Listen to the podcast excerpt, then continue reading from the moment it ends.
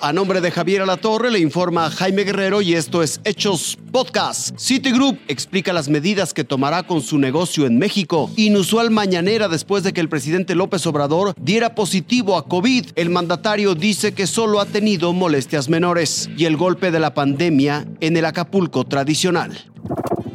Este es el Hotel de Don Mario, ubicado en el Camino Viejo hacia las playas de Caleta y Caletilla. Al recorrerlo viene a la memoria de este hombre los nombres de extranjeros millonarios que se hospedaron en estas instalaciones. Hoy solo en el recuerdo queda, pues este es un hotel que sobrevive de milagro, según asegura. No hemos salido de las deudas, la luz, el agua, al que nos mata. Durante la temporada vacacional de Sembrina, recibió cientos de turistas, pero ni aún con eso se dice recuperar recuperado económicamente. Para no pasar la temporada en ceros, pues tuvimos que aceptar ese tipo de turista con el anafre y pedimos nosotros una tarifa y la gente dice, oiga, cóbrenos menos. Y realmente hay veces que tenemos que malbaratar la habitación para no quedarnos en cero. De acuerdo a asociaciones de hoteles de la zona tradicional, en la actualidad hay 12 hospederías pequeñas como la de Don Mario que ya bajaron sus cortinas, puesto que la baja de turismo de calidad no les permite permite seguir pagando el mantenimiento e impuestos. Están batallando para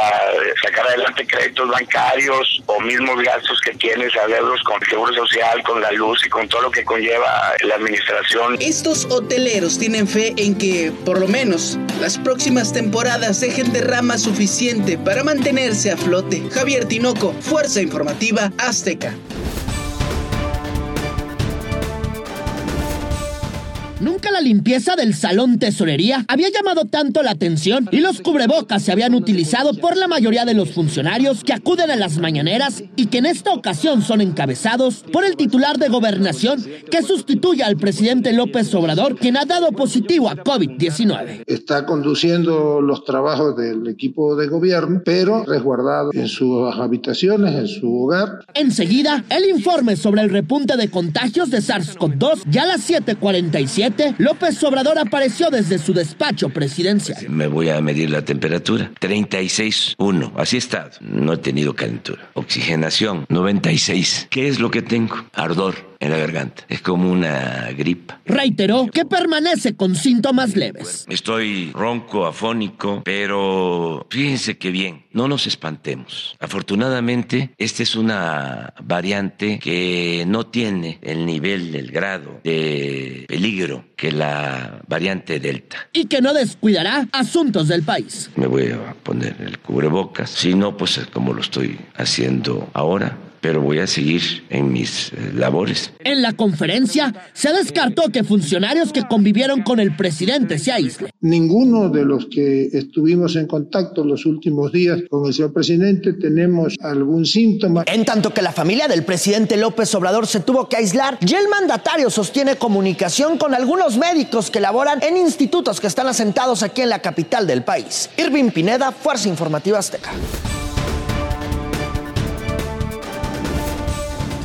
El banco estadounidense Citi anunció su desincorporación del Banco Nacional de México luego de operar durante 20 años con el nombre Citibanamex. En conferencia de prensa, el grupo aclaró que esta decisión no tiene nada que ver con las perspectivas económicas de nuestro país. Mantenemos una visión optimista sobre la perspectiva económica de México. Lo seguimos viendo como una economía altamente competitiva, de forma tal que se mantienen los programas de inversión de Citi en México. Lo que está y lo que estamos anunciando como City es que City se va a concentrar en aquellos negocios en donde ha probado ser altamente competitivo. Es decir, City anunció que continuará operando en México la llamada banca corporativa y de inversión, pero pone a la venta la marca Banamex y toda su operación de sucursales, lo que incluye tarjetas de crédito, el negocio de nómina, la cartera hipotecaria, el crédito empresarial, las afores, la compañía aseguradora y sus inmuebles. Pero aseguran que esto no afectará de ninguna manera ni a los clientes ni a los empleados del grupo. La instrucción es muy clara, o sea, e, esto que estamos haciendo es un anuncio. La operación cotidiana del banco sigue. Esto arranca un proceso que llevará varios meses. El directivo aseguró que todos aquellos que cuenten con una tarjeta de crédito, un préstamo, una cuenta de Afore, un crédito hipotecario o cualquier otro producto con Citibanamex seguirán siendo atendidos de manera normal. Roberto Domínguez, Fuerza Informativa Azteca. Gracias por su compañía, les seguiremos informando.